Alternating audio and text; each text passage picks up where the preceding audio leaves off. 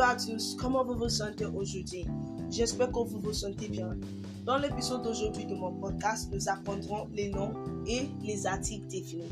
We are learning what a noun is in French and definite articles. I said it numerous times that we have genders with our nouns in French. Generally, nouns are naming words for living things, human, and ideas.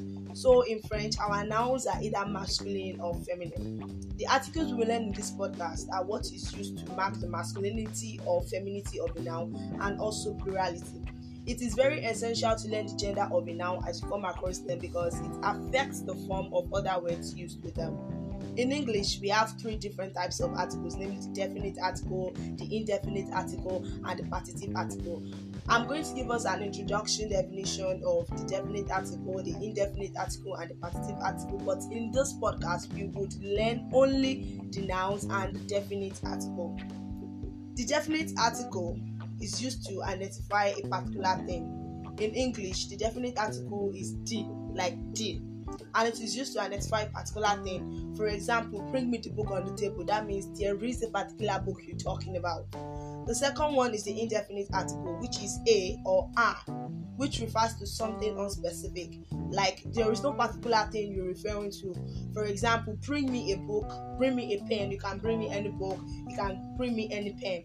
The third type is the partitive article, which could mean some, any or no word at all. The partitive article talks about quantities of something. Take for example, can you give me some salt? Do you have any sugar? Do you eat cookies? Do you eat chocolates? And etc. Let us start with the definite article. Les articles définis.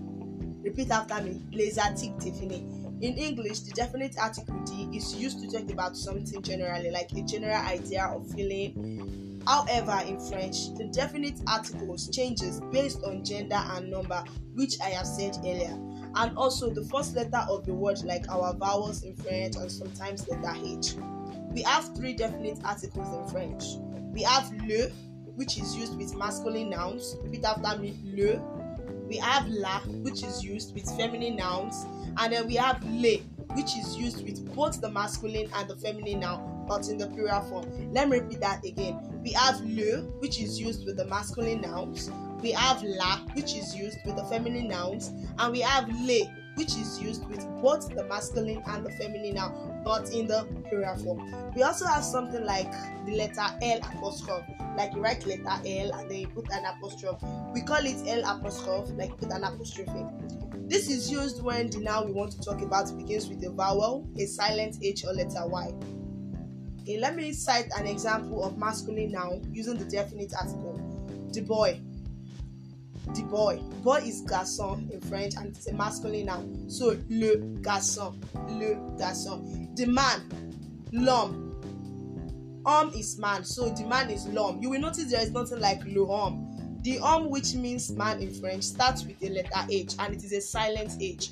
So the um E in le is swallowed and is pronounced l'homme. In French, we call this um, elision l'élision, l'élision. We call this elision in English and l'élision en français. Just as I have explained in the example of man that I used earlier. Elision refers to the suppression of a final unstressed vowel immediately before another word beginning with a vowel or a silent H. Another example is friend.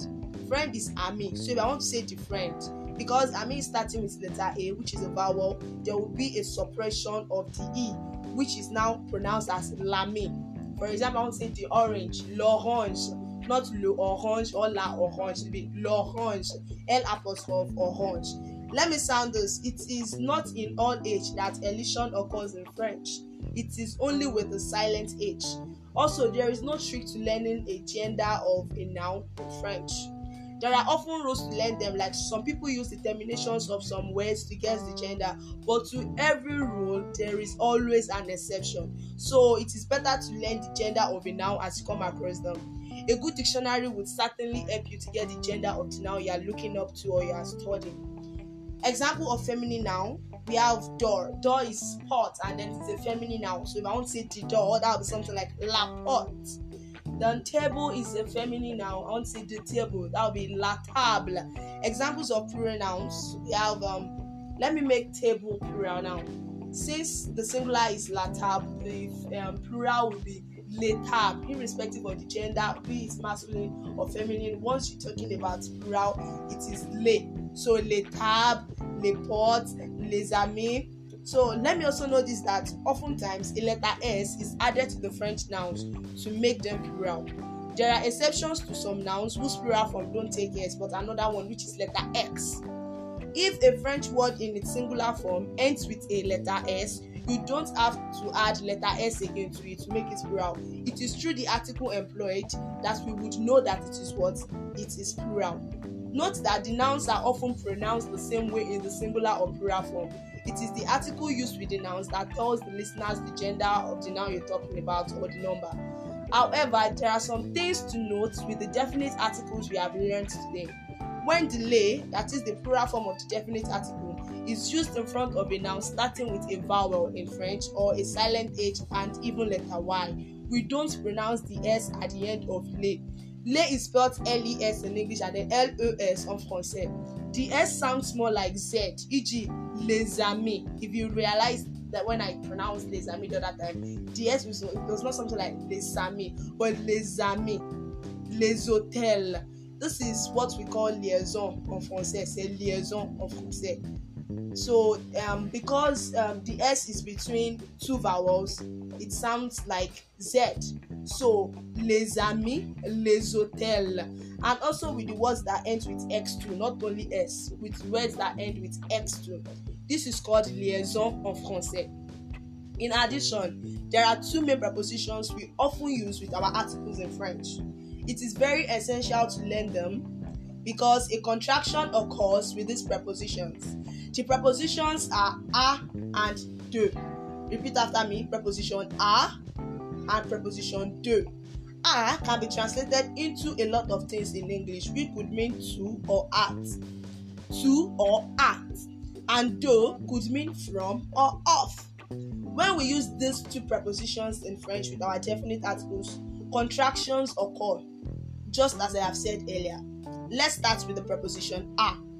When preposition a is used with the masculine form of the definite article le, it changes to o, spelled au. So preposition a plus masculine definite article le gives us o. Take for example, a garage is a masculine noun, le garage. So if I want to say at the garage or to the garage, it would be wrong to say à le garage. It would be very wrong. So the correct way to say it is au garage. Another example is cinema. Cinema is a masculine noun in French, le cinéma. So if I want to say at the cinema or to the cinema, I will not say à le cinéma. I will rather say au cinéma. However, there is no change at all when I am using the preposition a with the feminine form of the definite article la. For example, if I want to say to the house or at the house in French, I will simply say à la maison because house is a feminine noun, la maison. And la maison stays the same way so there is no contraction happening with the definite article in the feminine form. But when we want to use the plural form of the definite article with the masculine or feminine noun a contraction occurs in french. So preposition a plus the plural form of the definite article we give o to um, spelled aux in english aux en français. Yes it sounds the same way with the singular form. However when we are writing it is essential to mark the plurality So if I want to say to the students, it will be. Aux étudiants. You will notice a liaison in the étudiants as I pronounce the X as Z. I pronounce letter X as Z because the word that follows it is a vowel. Let the letter, um, like the letter that started now is a vowel, like X, then E, étudiant, aux étudiants.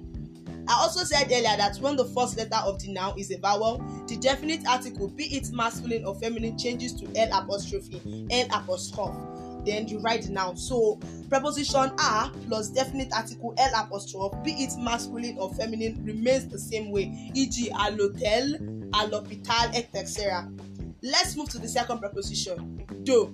I told us earlier that preposition de can be translated in English as of or from. It is spelled de in English, but in French spelled de. When the preposition de is used with the masculine noun, using the definite article in the fam- in the masculine form or feminine, in the masculine form, a contraction occurs. So preposition do plus masculine definite article lo changes to do, spelled du in English, de of concept. For example, if I want to say from or of the cinema, cinema is a masculine noun, which I said earlier. It should be very wrong to say dolo cinema. It is rather do cinema. However, there is no contraction when do is used with la, the feminine definite article. It remains the same. For example, if I want to say from the or of the house, I will simply say de la maison. Um, there is now a contraction when do is followed by le. Note when we use them with the feminine form of the definite article, contraction does not occur. But with the masculine form and the plural form, contraction occurs. There is a contraction when do is followed by le, the plural form of the definite article. Preposition do plus plural form of the definite article le becomes de, D-E-S, D-E-S. Take for example, I want to say of the student or from the student.